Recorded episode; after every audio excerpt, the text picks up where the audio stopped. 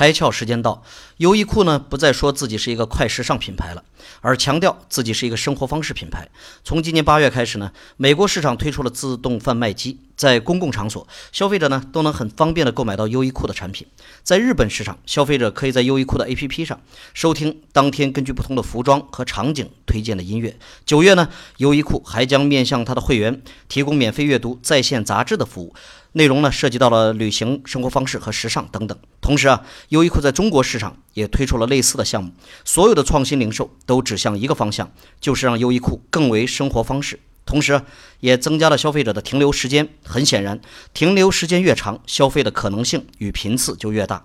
品牌的必然历程就是先从无到有，再从有到无。而最后的无呢，不是没有，而是无处不在。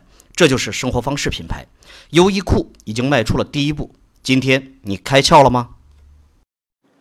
更多节目，请扫描封面二维码，关注公众号“开窍”，和更多小伙伴一起来听故事、开脑洞。